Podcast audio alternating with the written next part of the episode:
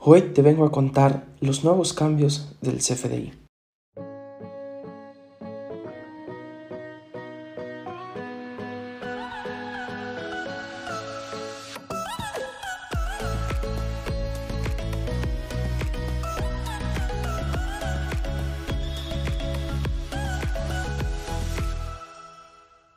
Hace un par de horas, el SAT emitió un documento en el cual se anuncia que el CFDI versión 3.3 sigue estando vigente, ya no solo hasta el 1 de enero, sino que ahora hasta el 31 de marzo de 2023.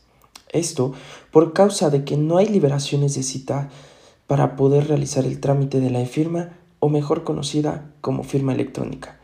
pues hace algunos meses la autoridad había dado prórroga para poderla obtener a todos los nuevos contribuyentes que tributen en el régimen simplificado de confianza, pues es un requisito que todos los que tributen en este régimen tengan firma electrónica, si no quieren ser acreedores a una multa, dice el SAT.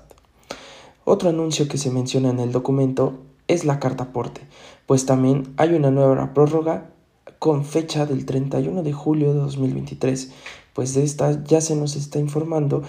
que los contribuyentes siguen teniendo errores, ya que la guía de llenado sigue sin ser clara, además de que aún en estas fechas contiene errores en la plataforma del SAT para poder realizar dicho complemento. Dime qué te parecen estos cambios, qué opinas del CFDI 4.0, déjame saberlo en los comentarios. No olvides suscribirte a este canal, pues vamos a estar subiendo un episodio diario. También Síguenos en nuestras redes sociales, que te las dejo en la descripción.